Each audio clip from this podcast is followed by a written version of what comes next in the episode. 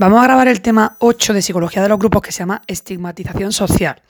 Y lo primero que tenemos es una introducción. Bueno, este tema está guay porque es muy corto, es bastante interesante, tiene muchas preguntas pero cortitas y apenas tenemos teoría, o sea que solo podemos decir bravo. Bueno, pues vamos a empezar diciendo qué es la estigmatización. Pues esta se produce cuando una persona, de forma real o en opinión de los demás, pues tiene algún atributo o alguna característica que le proporciona una identidad social negativa o devaluada en un determinado contexto.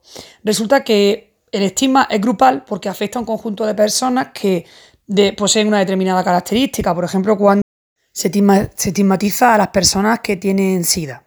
Bueno, es grupal entonces porque afecta a un conjunto de personas y es compartido porque existe un acuerdo entre los miembros del grupo no estigmatizados a la hora de definir qué atributos son rechazables. Es decir, que parece, parece que hay un consenso común en que pues, tener SIDA es un estigma y lo pensamos todos los que no tenemos SIDA, ¿no?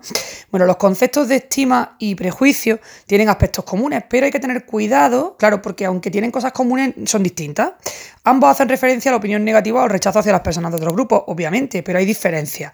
Realmente la diferencia está más en el foco de investigación. ¿Por qué? Porque cuando hablamos de prejuicio solemos hacer investigaciones sobre rechazo a otros grupos que están basadas en motivos étnicos, raciales, por ejemplo, pues si son negros, pues si son gitanos. Eso tiene más que ver con el prejuicio. Sin embargo, el estigma tiene más que ver con el rechazo del grupo hacia las personas que se desvían de la norma predominante en una determinada sociedad, por ejemplo, la orientación sexual, ¿no? O como hemos dicho en el ejemplo del SIDA, puede ser el temor a determinadas enfermedades o discapacidades. Así que prejuicio, rechazo a otros basado en aspectos raciales o étnicos, estigma, rechazo basado en la desviación de una norma predominante. Resulta que muchas de las investigaciones que se han hecho sobre estigmatización pues se realizan desde la perspectiva de las personas estigmatizadas. ¿Por qué es interesante esto? Porque queremos ver los efectos del estigma sobre el bienestar de esta persona que lo está sufriendo o sus posibles formas de afrontamiento. Vale, venga, estás estigmatizado, pero ¿cómo puedes afrontarlo? ¿Cómo puedes vivir mejor pese a ello, no? Las investigaciones, esto serían investigaciones sobre estigmatización. Las investigaciones sobre prejuicio, por su parte, pues suelen analizar más bien las actitudes de la sociedad mayoritaria ante los grupos étnicos o minoritarios, más que cómo el grupo minoritario vive esta situación. Así que ya hemos visto, pues, eh, dónde ponen el foco cada uno de los estudios de estigma o de prejuicio, aunque tienen en común que hacen referencia pues, a la opinión negativa o rechazo de, bueno, hacia las personas de otro grupo. Eh, tenemos aquí una cosa y es que nos dice que en la mayoría de las definiciones de estigma pues hay dos componentes fundamentales. Uno sería pues, el establecimiento de las diferencias entre el grupo estigmatizado y el grupo no estigmatizado y la devaluación del grupo minoritario debido a esa diferencia o desviación de la norma. Entonces, esos dos componentes. Por un lado, cuáles son las diferencias entre el grupo que está estigmatizado y el que no. Y por otro lado, cómo es la devaluación del grupo minoritario debido a esta diferencia. ¿Cuándo ocurre la estigmatización? Pues normalmente durante las interacciones sociales. Por eso precisamente es un proceso grupal, porque no reside en la persona, sino en el contexto social. Bueno, pues ya hemos visto la introducción y ahora tenemos siete, creo, siete u ocho preguntas muy cortitas. La primera nos habla de los tipos de estigma. La segunda, bueno, que en realidad es el punto 3, las características del estigma. El punto 4, la justificación del estigma. El 5, cuál es la perspectiva de las personas estigmatizadas, cómo lo viven. El sexto sería los efectos de la estigmatización. Y por último, el último punto del tema sería el punto 7 que habla del afrontamiento del estigma. Bueno, pues vamos a ver los tipos de estigma. Resulta que tenemos a Priori Reader que proponen un modelo que recoge pues, distintos tipos de estigma. Y luego hablan de cómo se relacionan estos distintos tipos de estigma. Hay cuatro tipos. El estigma público, el autoestigma, el estigma por asociación y el estigma estructural. ¿Cuál es el estigma público? Pues esto, el estigma público tiene que ver con todas las reacciones cognitivas, afectivas y conductuales de las personas que estigmatizan hacia los estigmatizados. Entonces, estas reacciones que tienen las personas que discriminan, que estigmatizan, pues pueden tener lugar tanto a nivel implícito y automático, es decir, que yo no me doy cuenta, pero estoy estigmatizando al de enfrente, o a nivel explícito y controlado, es decir, que yo estigmatizo a este grupo y además se lo digo, ¿no? Pues este sería el estigma público, que ya hemos dicho que son reacciones del estigmatizador al estigmatizado.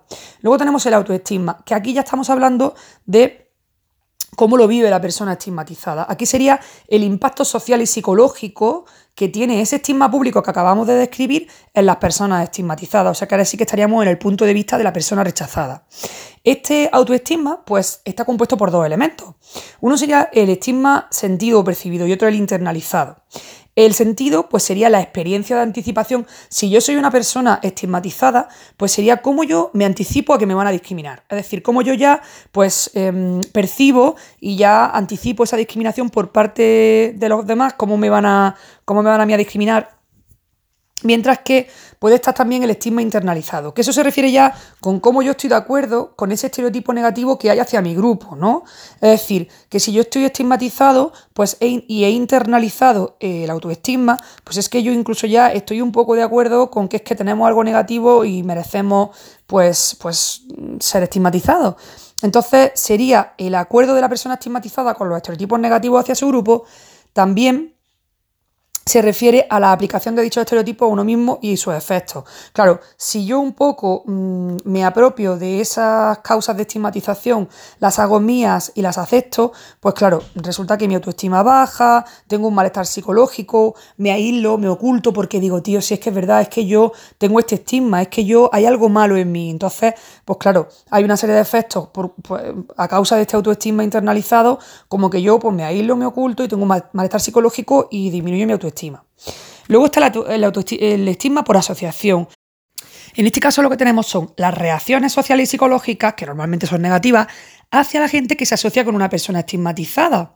Y luego, por otro lado, la propia reacción de estas personas al ser asociadas con una persona estigmatizada. O sea que el estigma por asociación es tanto como yo discrimino al que se relaciona con los que tienen SIDA, como a la propia reacción de la persona a la que discrimino porque se asocia con otros que tienen, que tienen SIDA, ¿no? Bueno, pues el punto número, bueno, el punto del cuarto tipo de estigma sería el estigma estructural. Ya hemos hablado del estigma público, del autoestigma y del estigma por asociación.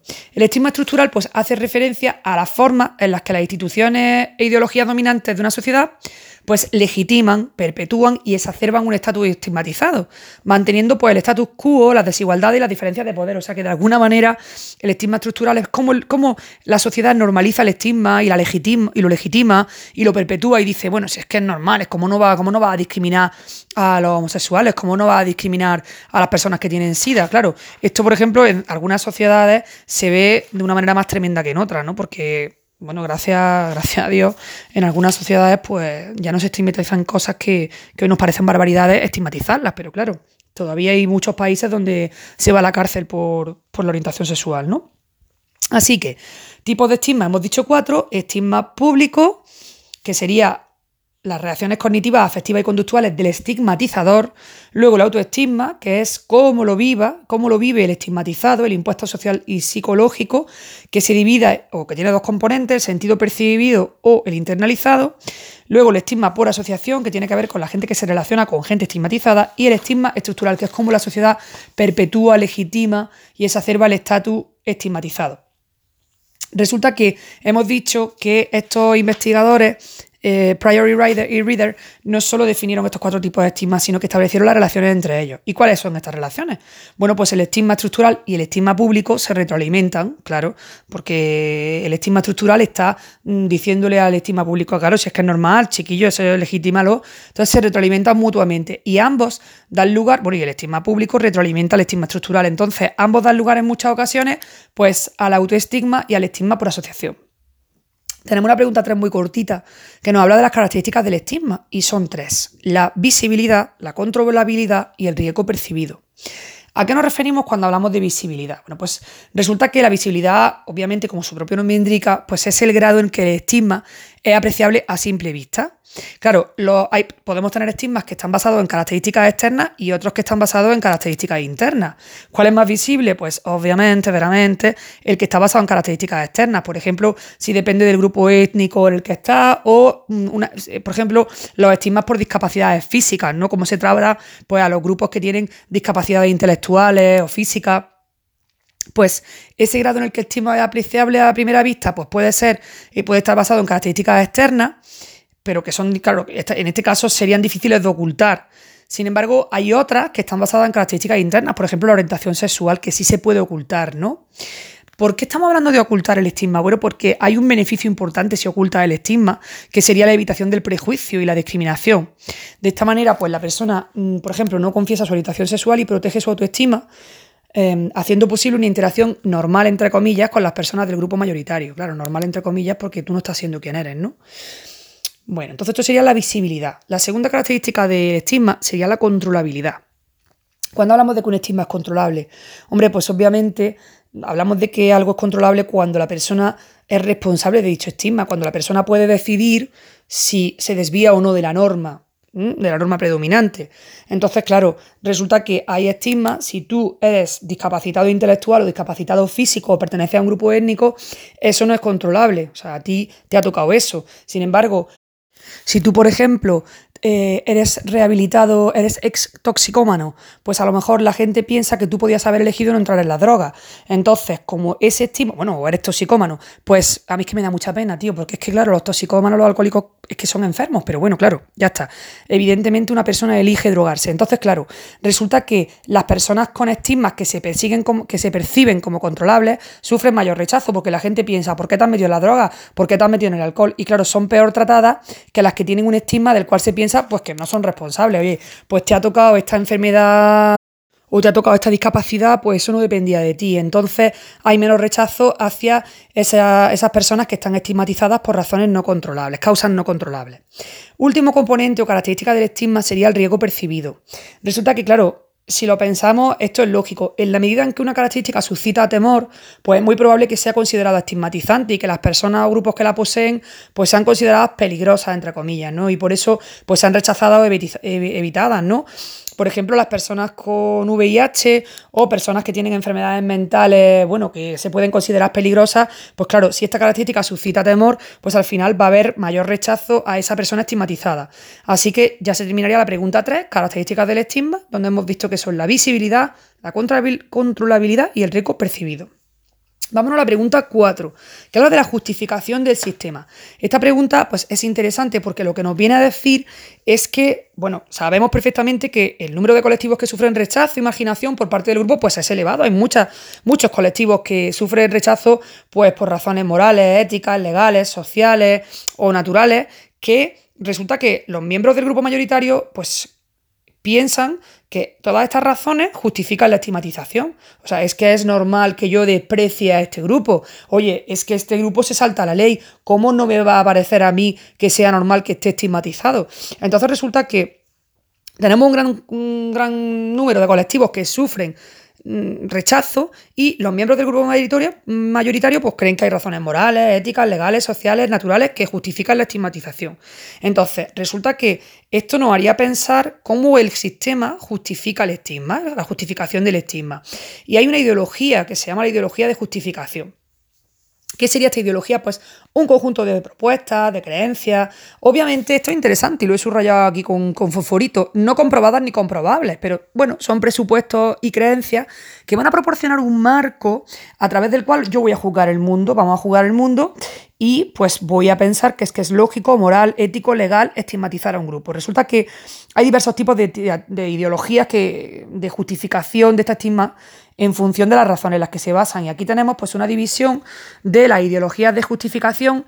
Habría, bueno, vamos a hablar de cinco de ellas. Resulta que dos están basadas en, las atribuciones, es decir, en la causa del estigma, y tres están basadas en la reivindicación perdón, la reivindicación de jerarquías. ¿Cuáles son esas dos que están justificadas eh, basándose en las atribuciones? Bueno, pues una sería la creencia de un mundo justo y otra la ética protestante del trabajo. Me gusta mucho, me ha gustado mucho este tema porque me ha recordado muchas cosas que estudiamos en psicología social. De hecho, todo es bastante intuitivo y como que suena un poco ya de la asignatura de psicología social. La creencia en un mundo justo. ¿Esto en qué consiste? Pues esto consiste en creer que vivimos en un mundo justo en el que cada uno pues alcanza lo que se merece, ¿no? Entonces, si un grupo o una persona es discriminada o rechazada, pues el grupo mayoritario piensa, oye, esto será porque de alguna manera lo merecéis, ¿no? Esa creencia en un mundo justo pues conduce a la culpabilización de la víctima. Es que te lo has ganado, niño, entonces, ¿qué quieres? ¿Cómo no te voy a estigmatizar, no? Pues esto sería la creencia en un mundo justo. La segunda ideología de justificación del estigma basada en atributos, pues sería la ética protestante del trabajo. Y esta consiste en, bueno, no dice atributos, dice atribuciones, perdón. Bueno, pues esa ética protestante consiste en asumir dos cosas de las que hemos hablado muchas veces cuando hemos hablado del prejuicio y de la discriminación racial en Estados Unidos y todas estas cosas. Bueno, la ética protestante del trabajo, pues consiste en asumir, por un, por un lado, que el placer y la diversión son malos y que la persona debe mantener en todo momento su autocontrol y por otro lado, pues que el trabajo duro y la determinación no llevarán al éxito. Entonces, si esto es así, pues las personas o grupos que no se comportan de acuerdo con esta idea, es decir, si tú te hartas de divertirte y hoy con lo mala que es la diversión, niño, y estás todo el día de juerga, Resulta que si tú te hartas de divertirte y no trabajas duramente, pues ¿qué quieres? Pues ¿cómo no te voy a, cómo no te voy a estigmatizar? Entonces las personas o grupos que no se comportan con respecto a esta ética protestante del trabajo, pues son juzgados de manera negativa. Estas serían las dos ideologías de justificación basadas en atribuciones y ahora tendríamos tres ideologías que están basadas en la reivindicación de la jerarquía. Y son también las tres, nos suenan, de hecho, de alguna de ellas hemos hablado ya incluso en esta asignatura, ¿no? Por un lado tenemos el darwinismo social. Claro, el Darwin de que estamos hablando, pues de la selección natural. Bueno, pues esta justificación del estigma consiste en asumir que bueno, chicos, las desigualdades sociales son inevitables porque, bueno, e incluso son buenas porque esto contribuye a la supervivencia de las personas o, o de los grupos más aptos. Entonces, ¿cómo no vamos a estigmatizar a los pringados que no superan la prueba? Si es que la supervivencia mm, y la, la, ley natural los va a eliminar y eso es bueno. Pues esto sería el darwinismo social. Luego tendríamos la orientación hacia la dominancia social que esto expresaría la fuerza con la que una persona desea que el grupo al que pertenece domine y sea superior a los otros. Y esto llevaría a rechazar y menospreciar a los miembros de otro grupo. Esto de la orientación hacia la dominancia social la hemos visto en, en el tema anterior, en el tema 7, donde hemos visto las relaciones intergrupales y los fundamentos teóricos. Pues resulta que si los recordamos, vimos que había dos grandes bloques. Tendríamos enfoques de las relaciones intergrupales desde el punto de vista individual y enfoques desde el punto de vista intergrupal. En los enfoques individuales teníamos precisamente el trabajo de Adorno y sus colaboradores sobre la personalidad autoritaria, el autoritarismo de derechas y, ojo, la orientación de la dominancia social que hablamos sobre pues, esa variable de diferencias individuales que predecía la aceptación o rechazo de una persona de numerosas ideologías y políticas relevantes a las relaciones del grupo. Bueno, pues entonces ahora que estamos hablando de la justificación del estigma y de las ideologías de justificación, pues nos encontramos la orientación hacia la dominancia social. Y esta lo que expresa, pues lo que acabamos de decir. La fuerza con que una persona desea que su grupo domine y sea superior a los otros. Y claro, si tú deseas que tu grupo domine y sea superior, obviamente cae por su peso que vas a rechazar y menospreciar a todos los que no de tu grupo. Bueno, tercera teoría que justifica el estigmatismo sería la teoría de justificación del sistema, que también la hemos visto creo que en el tema 6.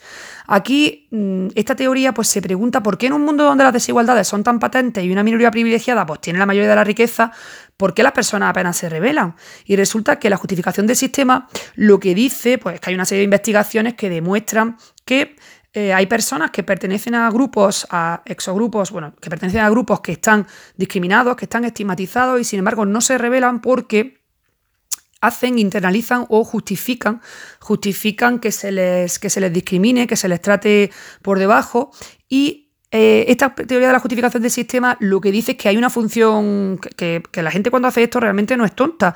O sea, cuando la gente está favoreciendo al exogrupo, es decir, al, al grupo que le domina en vez de a su propio grupo, pues resulta que eh, esto obedece a una función psicológica que lo que intenta es reducir la incertidumbre y el sentimiento de amenaza. ¿Y, por qué? Porque, bueno, pues reduce la incertidumbre porque ya sabes lo que te ha tocado y te atienes a esto y ya no, no estás amenazado por cambio, sino que sabes lo que hay, ¿no? Entonces, esta teoría de la justificación del sistema pues dice que la tendencia a justificar un sistema que les perjudica a ellos mismos y sin embargo lo justifican, pues se observa en personas pertenecientes a grupos desfavorecidos y es decir, que estarían en grupos minoritarios, pero sería para ellos una forma de afrontar circunstancias desfavorables que en principio no pueden ser cambiadas fácilmente. Pues ya tendríamos entonces eh, cerrada esta pregunta de la justificación del sistema con ideologías de justificación. La creencia en un mundo justo y la ética protestante del trabajo desde el punto de vista de la justificación en base a atribuciones y el darwinismo social, la orientación hacia la dominancia social y la justificación del sistema eh, basada o justificaciones basadas en la reivindicación de jerarquía. Pregunta number 5. es la perspectiva de las personas estigmatizadas. Vamos a ver cómo vive la persona que es discriminada, que, sufre este estigma, cómo lo vive. Y aquí tenemos pues un par de apartados, bueno, tres apartados que serían la discriminación percibida, la internalización del estigma y la conciencia de estigma, ¿vale? Entonces, discriminación percibida, internalización y conciencia del estigma. Bueno, vamos a hablar de la discriminación percibida. Si lo pensamos, es obvio que ser objeto de rechazo de discriminación no puede ser bueno para el bienestar de las personas. Y esta discriminación que, el individuo percibe, pues afecta a aspectos del bienestar psicológico. Está relacionada negativamente con la autoestima, obviamente, porque cuanto más estigmatizado estoy, menos autoestima tengo. Y está relacionada positivamente con la depresión y la ansiedad. Estamos hablando de la discriminación percibida. Claro, positivamente porque cuanto más percibo que me discriminan, más me deprimo y más ansiedad me da. ¿Qué se ha visto en los estudios que se han hecho? Pues que los efectos son mayores en niños porque los niños son más vulnerables comparados con los adultos, ¿no?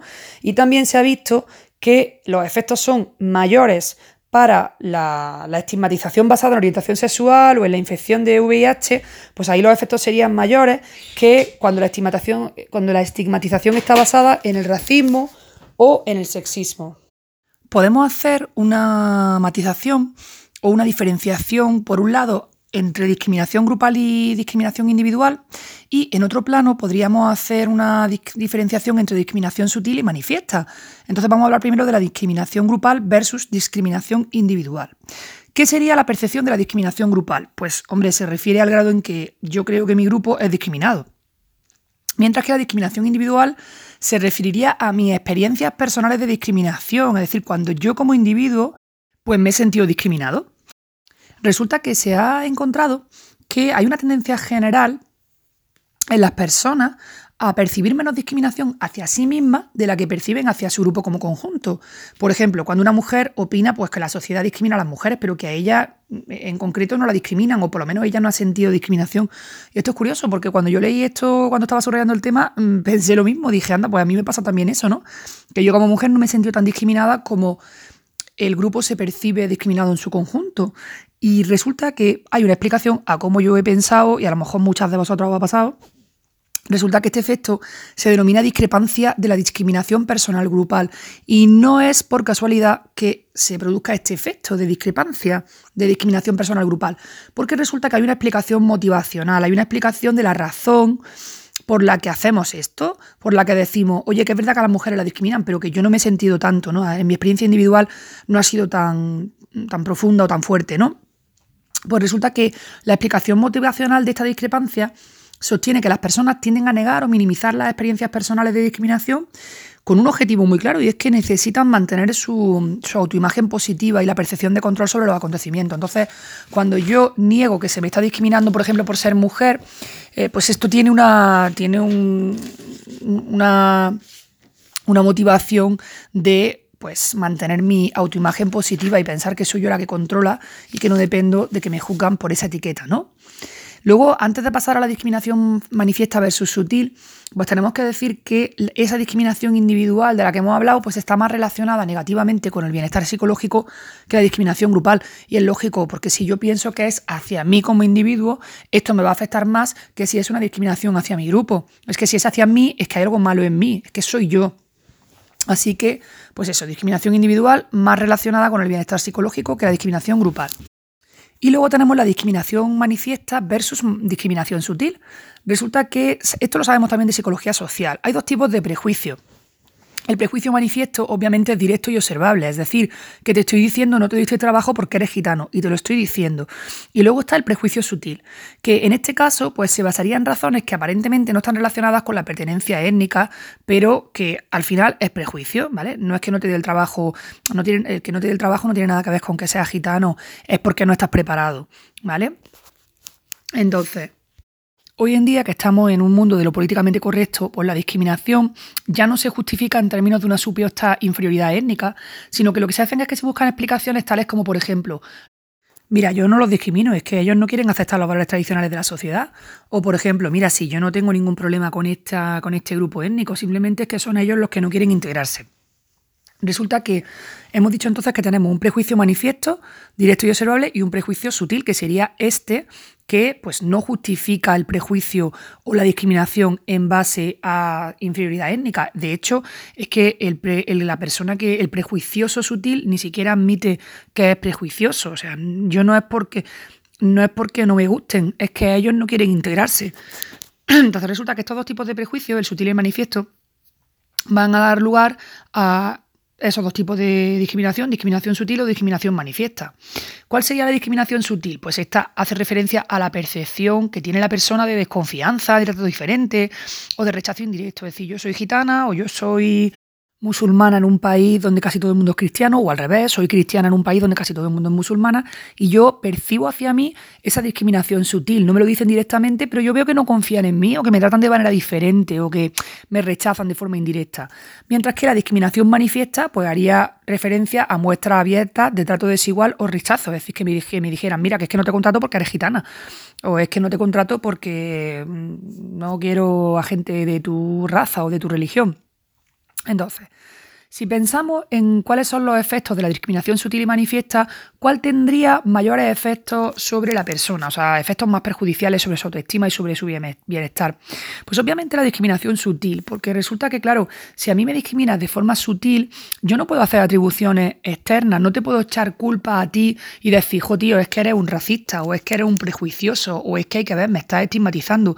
No puedo hacer atribuciones externas porque tú no me lo estás diciendo directamente. Como tu rechazo es indirecto, pues claro, yo tengo una interacción negativa contigo que hace que yo tenga una experiencia negativa, pero claro, esa ambigüedad acerca de si realmente me estás discriminando por mi raza, por mi religión o lo que sea, esa ambigüedad pues hace que mi experiencia sea más dolorosa y por lo tanto los efectos sean más perjudiciales sobre mí. Así que la discriminación sutil tiene efectos más chungos que la discriminación manifiesta.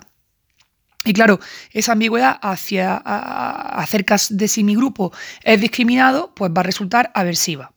Ya hemos visto entonces en esta pregunta donde estamos viendo la perspectiva de las personas estigmatizadas, hemos dicho que íbamos a ver tres puntos, ¿no? La discriminación percibida, la internalización y la conciencia del estigma. Ya hemos visto la discriminación percibida y luego vamos a ver ahora la internalización. Ya nos hemos dicho previamente que la internalización tendría que ver con el grado de aceptación que tiene la persona estigmatizada sobre las características negativas que se atribuyen a su grupo, es decir, el grado en que esa persona pues asume que es que es verdad, que es que es así, el grado en que incorpora a su propio sistema de valores y a su autoconcepto pues, pues el estigma.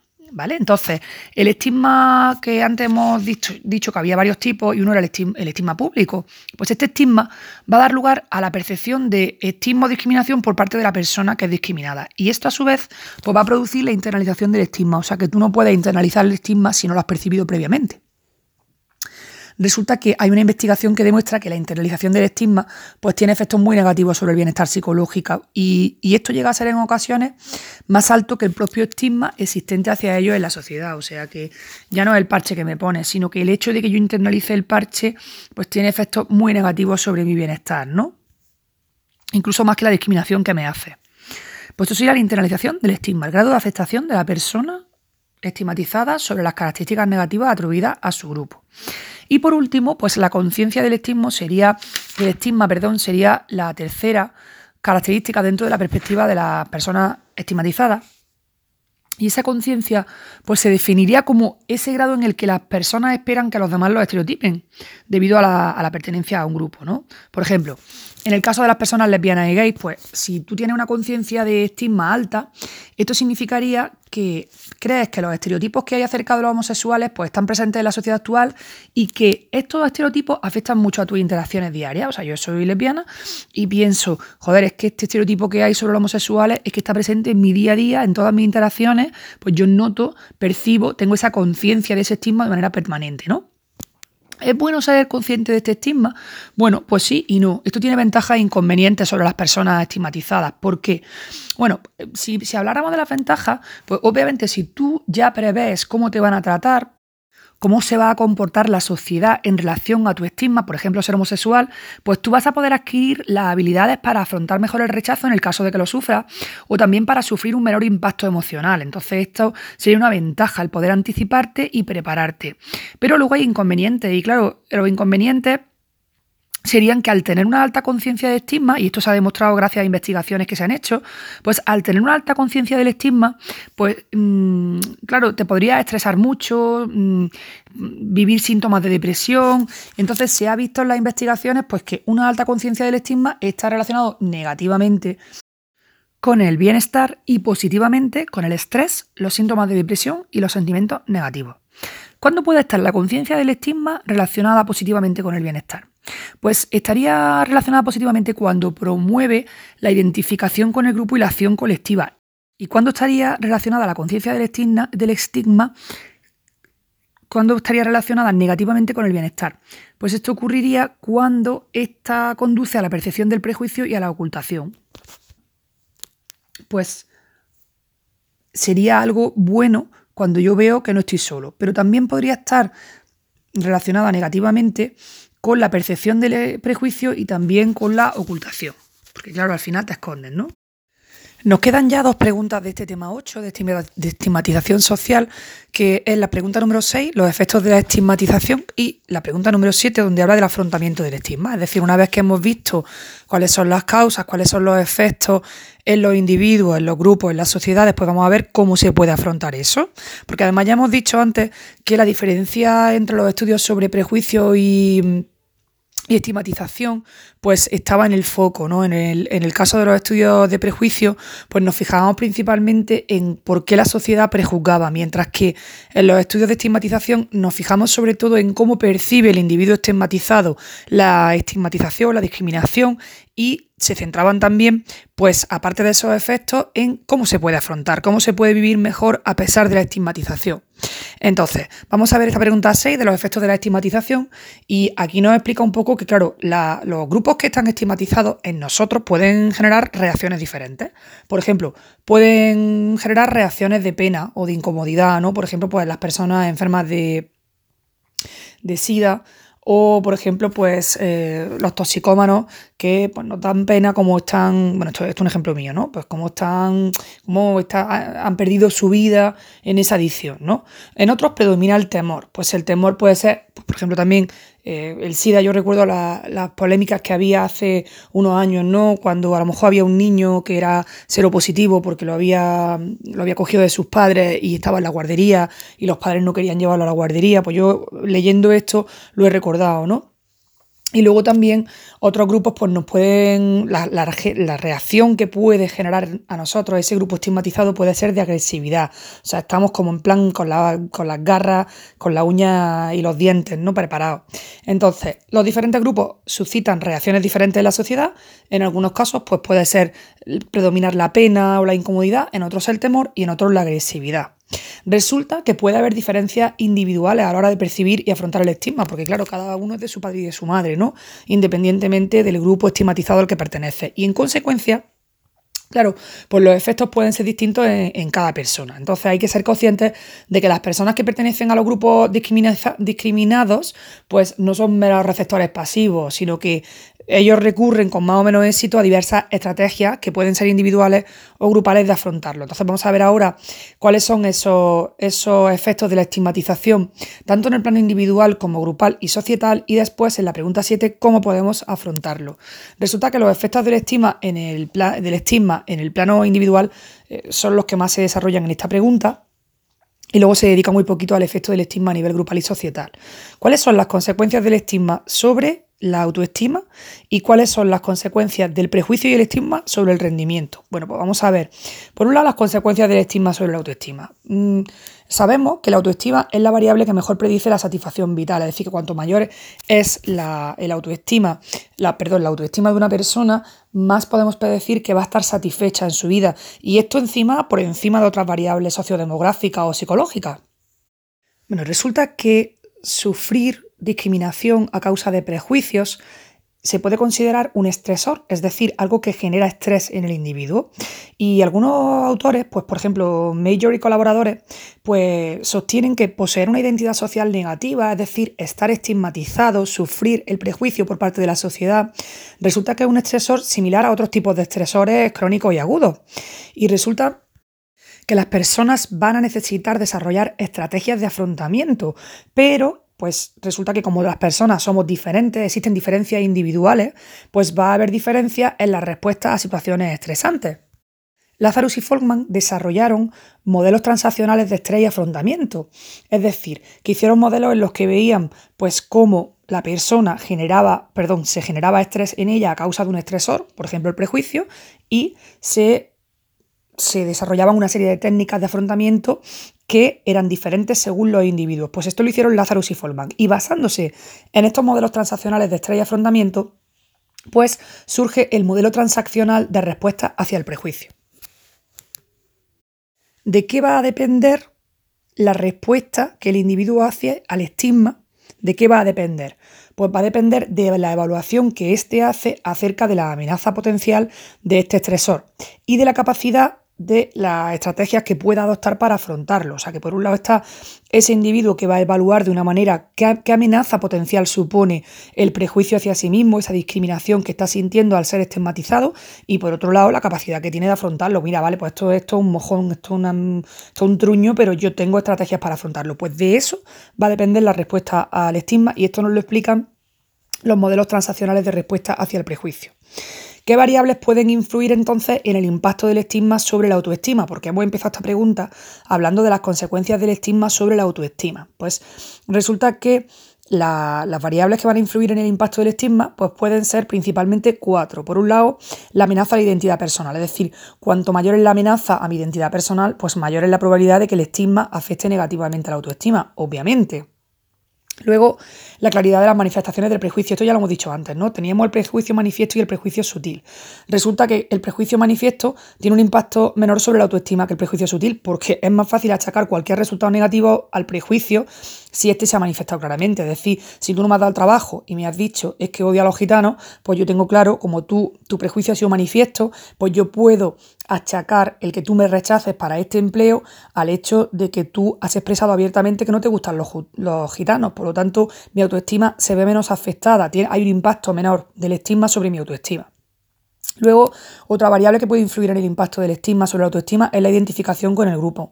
Resulta que aquí los resultados que se han hecho en los trabajos son ambiguos, porque por un lado resulta que si lo pensamos, identificarse con un grupo estigmatizado pues, puede afectar negativamente a la autoestima, pero por otro lado Claro, o sea, decir, el decir, joder, yo pertenezco a los losers, soy del grupo de los perdedores o soy del grupo de los que nos han puesto ahí la letra escarlata, pues obviamente eso puede afectar negativamente a la autoestima. Pero por otro lado hay resultados de investigaciones que demuestran que la identificación con el grupo puede ser una buena estrategia de afrontamiento del prejuicio, sobre todo, ojo, cuando la movilidad social es difícil, o sea, cuando vemos que es que nos vamos a quedar aquí y es que no tenemos más remedio, que somos los pringados, que es que no tenemos cambio, no, posibilidad de cambio de movilidad social, pues por lo menos lo afrontamos entre todos, no estás solo, tú no estás solo, ¿no?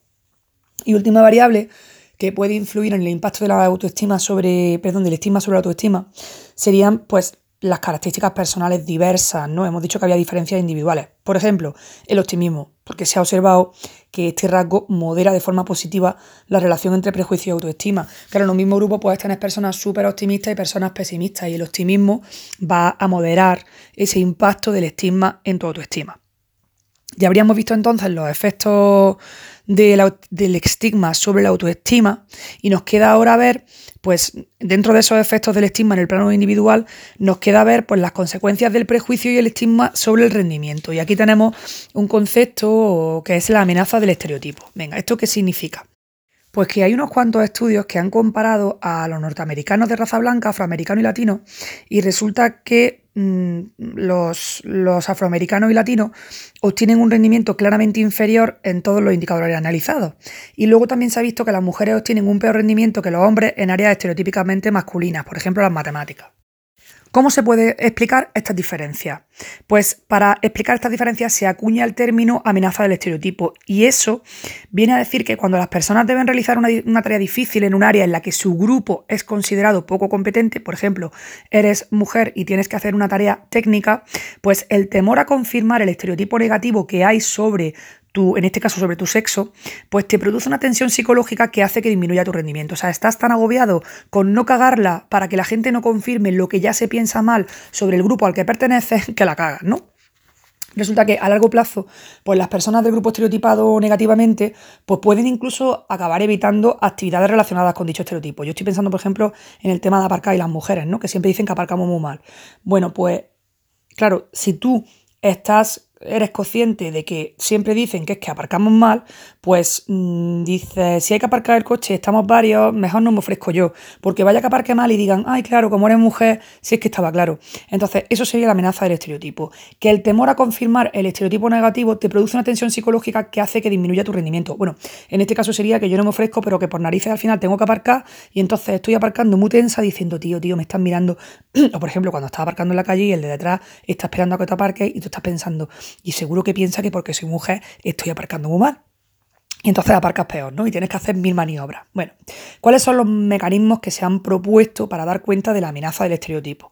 Pues se han propuesto varios. El aumento de la ansiedad, el exceso de precaución a la hora de responder y una disminución de las expectativas de rendimiento. Es decir, que cómo puedes tú medir que realmente, o cómo puedes demostrar que existe amenaza del estereotipo, cuáles son los factores mm, objetivos con los que tú puedes decir, sí, sí, es que yo he hecho un estudio y he visto que las personas pues les pasaba esto y por lo tanto puedo confirmar la amenaza del estereotipo. Pues precisamente esos mecanismos que, que nos permiten dar cuenta son que cuando investigamos vemos que hay un aumento de ansiedad en la persona, que por ejemplo va a aparcar ahora siendo mujer, que hay un exceso de precaución a la hora de responder y que disminuye la expectativa de rendimiento. Pues todo eso confirma la amenaza del estereotipo. Y ahora que sabemos que existe esta amenaza, ¿cómo se puede combatir? Porque al final siempre que estamos, estamos buscando estrategias de afrontamiento o maneras de que, bueno, eh, solucionar cosas que sabemos que son mejorables. Pues entre esta manera de combatir el efecto de la amenaza del estereotipo, pues podemos mencionar varias cosillas, bastante, ¿eh? Por ejemplo, presentar modelos endogrupales de alto rendimiento en la tarea. Esto es lo típico de cuando te lees el semanal de Mujer Hoy, ¿vale? Y siempre es pues mujeres que han destacado en el campo de las matemáticas, mujeres que son CEO de empresas, mujeres, o sea, es decir, eh, presentar modelos endogrupales de alto rendimiento en la tarea. O si habláramos, por ejemplo, de que del estudio este que hemos dicho que los norteamericanos, afroamericanos y latinos obtenían rendimiento inferior a los blancos en ciertas áreas, pues afroamericanos exitosos en áreas donde no se les asocia ese éxito. Pues todo esto sería, esa presentación de modelos endogrupales de alto rendimiento en la tarea, sería una manera de combatir el efecto de la amenaza del estereotipo para que el que forma parte de ese grupo diga, anda, pero si hay, si hay gente de mi grupo muy brillante, ¿no? Luego también otra manera sería pues, que los participantes realicen la tarea sin la presencia de miembros del grupo no estereotipado. claro, o sea, si por ejemplo yo tengo que aparcar el coche y estoy pensando, todo el mundo, mm, estos van a criticarme porque soy mujer y la voy a cagar, pues si alrededor solo hay mujeres y no hay hombres, pues claro, si yo realizo la tarea sin la presencia de miembros del grupo no estereotipado, pues es probable que se pueda combatir la amenaza del estereotipo porque ya se reduce mi tensión, ¿no? También pues otra manera sería facilitar instrucciones que permitan a los participantes ver la inteligencia como un rasgo maleable y no un rasgo fijo. Es decir, vale, mira, que a lo mejor aparca regular, pero es que tú puedes aprender a hacerlo mejor, independientemente de que sea mujer o hombre, ¿no? Bueno, también pues, se puede ofrecer una explicación contextual para el aumento o disminución del rendimiento. Esto a mí, por ejemplo, yo me pongo muy nerviosa cuando tengo que aparcar en la calle y tengo coches detrás, pero si no tengo ni un coche, estoy más tranquila.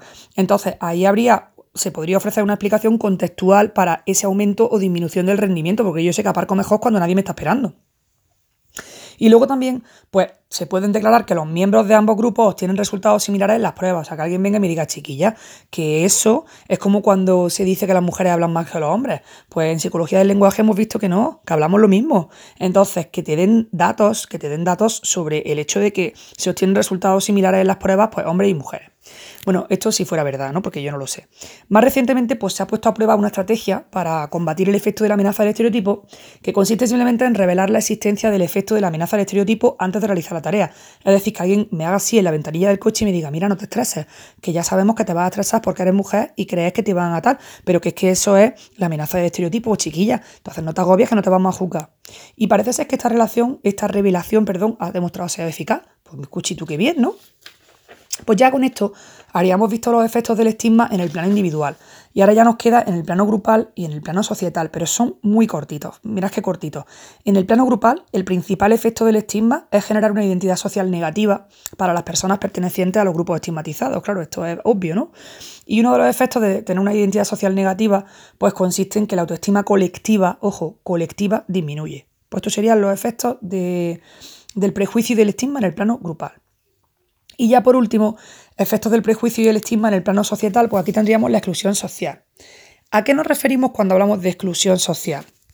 Bueno, pues con esto mm, hacemos referencia a una serie de procesos que ocasionan que algunas personas y grupos sociales pues, se vean apartados de un conjunto de derechos de carácter político, laboral, económico y social que son propios del estado del bienestar que predominan los países desarrollados. Es decir, que hay una serie de, de derechos políticos, laborales, económicos en el que todos nos sentimos incluidos, pero resulta que esas, personas que pertenecen a grupos estigmatizados pues tienen riesgo de exclusión social, es decir, verse apartados de esos derechos que se dan, se take for granted, que se dan por hecho, ¿no? que se toman como que se dan por hecho. Entonces, existen una serie de indicadores que van a señalar la existencia de un alto riesgo de sufrir exclusión social. Por ejemplo, la imposibilidad de encontrar empleo, la situación de pobreza, residir en infravivienda, el aislamiento y la ruptura social, la carencia de apoyos institucionales, pues todo esto indicaría que existe un alto riesgo de exclusión social. Existen diversos grupos que son susceptibles de sufrir la exclusión social, por ejemplo, las personas sin techo, los inmigrantes en situación ilegal, y esto es a lo que Bierbrauer denomina exclusión moral. ¿Vale? Pues exclusión moral sería pues ese, esa susceptibilidad de pertenecer a grupos que están en exclusión social por este prejuicio o este estigma. Pues inmigrantes, sin techo, todo esto. Una pena, la verdad que da mucha pena esto. Bueno, ya nos queda la pregunta número 7, que habla del afrontamiento del estigma. Ya está la última pregunta del tema. Y es la parte esperanzadora, ¿no? Porque al final necesitamos estrategias para, una vez que se da ese hecho, que tú puedas vivir de forma más sana y seas más feliz. ¿A qué nos referimos cuando hablamos de la palabra afrontamiento? Pues el afrontamiento es cualquier pensamiento o conducta que una persona puede emplear para gestionar las demandas internas o externas de una situación estresante. O sea, yo a mí algo me estresa y yo, es, eh, claro, y esa, esa situación demanda en mí una respuesta. Pues cualquier pensamiento o comportamiento que yo tenga para gestionar estas demandas se va a llamar afrontamiento.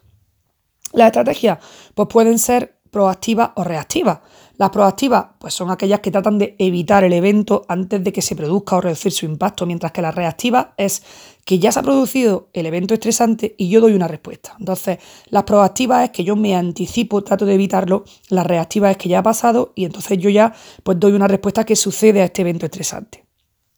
Y luego también, aparte de diferenciar entre estrategias proactivas y reactivas, podemos diferenciar entre respuestas centradas en el problema y respuestas centradas en las emociones. La centrada en el problema, pues obviamente van a tratar de resolver la causa del evento estresante. Pues mira, aquí hay un, aquí hay un, aquí hay un problema.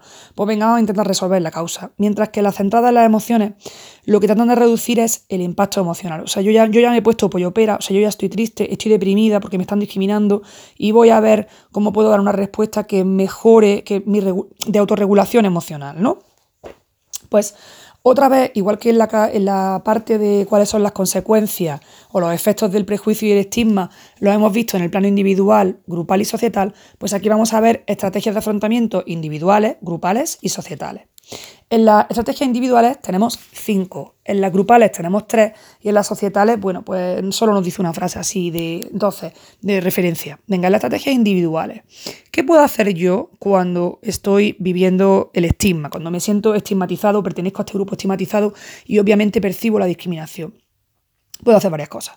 Yo puedo evitar las interacciones intergrupales, puedo compensar esas interacciones, Puedo ocultar mi identidad estigmatizada, a mí no me dais por saco, yo no digo que soy homosexual y a mí ya está, a mí no me ponéis en tela de juicio. Reducir el impacto de las experiencias negativas y enfrentarse a la discriminación. Estas serían las cinco estrategias individuales. Lo primero que puedes hacer es evitar. Pues mira, yo evito situaciones en las que mi estigma se hace visible. O evito aquellos entornos en los que, bueno, en los que creen que, o sea, en los que yo creo que mi grupo está en minoría. Entonces, porque claro, si mi grupo está en minoría, eso va a hacer saliente mi identidad estigmatizada. Entonces yo evito esas interacciones grupales. O bien donde mi estigma es visible, o bien donde creo que voy a estar en minoría.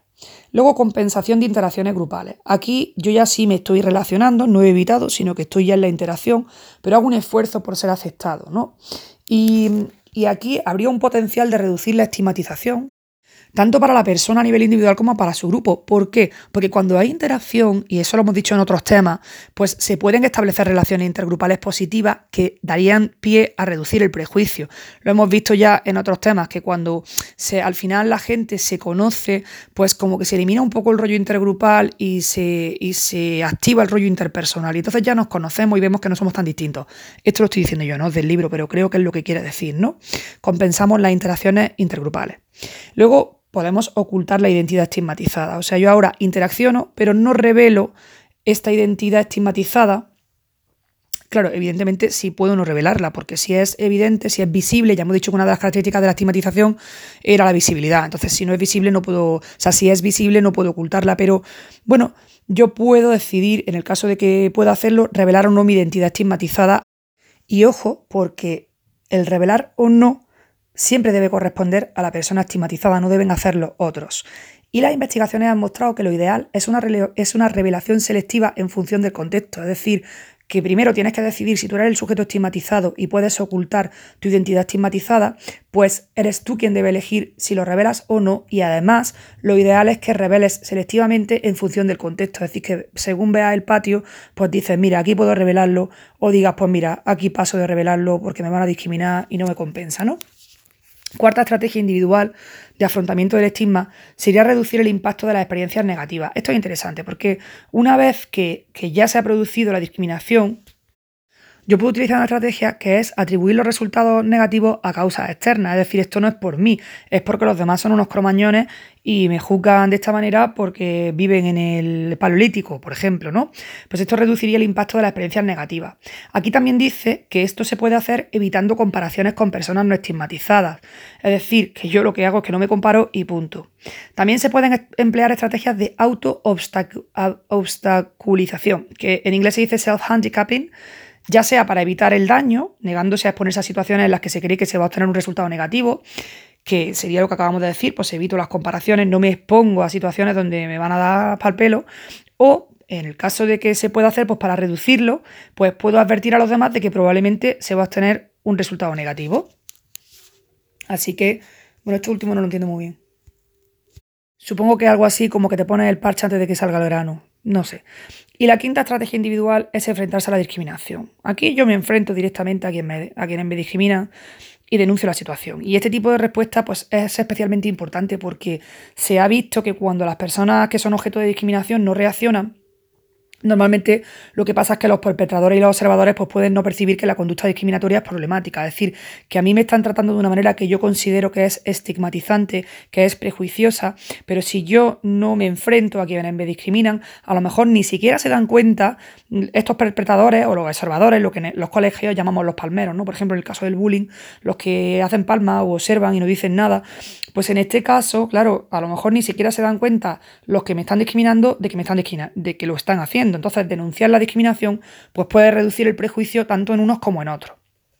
Estas serían las cinco estrategias individuales de evitación, compensación, ocultación de identidad, reducción de impacto de experiencias negativas y enfrentarse a la discriminación. Y ahora veríamos tres estrategias grupales que ya las hemos, ido mm, un poco apuntando en otras preguntas. Una sería la movilidad individual, que la vimos en el tema 7, que sería cambiar de grupo. Ya lo vimos en la teoría de la identidad social, ¿no? que cuando los individuos eh, se sienten estigmatizados, pues pueden distanciarse de su grupo o bien de su grupo o de los aspectos negativos de ese estereotipo, ¿no? ¿Y cómo lo pueden hacer? Pues pasando a formar parte de otros grupos o contextos que normalmente están vetados para ellos. Entonces, movilidad individual. A mí no me satisface estar en este grupo porque siento discriminación por pertenecer a él, pues me muevo a otro. Movilidad individual. Luego también está la estrategia de la creatividad social, que también la vimos en el tema 7, que aquí lo que hacemos es que reducimos la importancia que se le da a la dimensión en la que me siento estigmatizado, ¿no? Por ejemplo, una mujer enfrentada al estereotipo del menor rendimiento matemático de las mujeres, pues puede pensar que a ella nunca le han gustado las matemáticas o que las necesita o que no las necesita para su trabajo. Y así esa creatividad te permite reducir la importancia de esa dimensión en la que tu grupo es juzgado negativamente. Pues sí, chiquillo, muy bien, que las mujeres somos peores en las matemáticas, pues fenomenal, pero es que yo en mi trabajo no necesito las matemáticas y además nunca me han gustado, ¿no? Esto suena un poco a los discursos que yo doy también, ¿no? Bueno, y luego también, pues, las personas pueden protegerse de los estereotipos afirmando la superioridad del endogrupo en otros dominios. Pues sí, mira, las mujeres somos malas en matemáticas, a lo mejor eso es verdad, pero las mujeres escuchamos muy bien cuando alguien tiene un problema. No sé, me lo estoy inventando. Pues esto sería creatividad social. Y por último, la acción colectiva. ¿no? Pues la confrontación de la discriminación supone una forma de acción colectiva, claro, porque eh, esto sería, o sea, esto llevaría un comportamiento que el individuo lleva a cabo o el grupo lleva a cabo, pues con el fin de mejorar el estatus del grupo. Pues, por ejemplo, la acción colectiva implica manifestaciones, huelgas, recogida de firmas, unirse a asociaciones que luchan por los derechos del colectivo. Así que estas tres estrategias de movilidad individual, creatividad social y acción colectiva serían estrategias grupales de afrontamiento. Y ya por último, pues eh, eh, tendríamos las estrategias societales y con eso se termina ya el tema, el tema 8, pues serían aquellas que consiguen el cambio necesario en las leyes e instituciones de forma que se fomente la igualdad de derechos entre otros grupos. Pues yo estoy pensando, por ejemplo, la ley del matrimonio gay, todas estas cosas serían estrategias societales para afrontar la discriminación, la estigmatización y el prejuicio, ¿no? Y el objetivo final de la acción colectiva pues sería conseguir cambios que se reflejen en la sociedad. Con esto terminamos el tema 8 de estigmatización social, que me ha parecido súper bonito y muy corto, lo cual se agradece. Y ya en el siguiente audio grabaremos pues, el tema 9, que es de los grupos de discusión.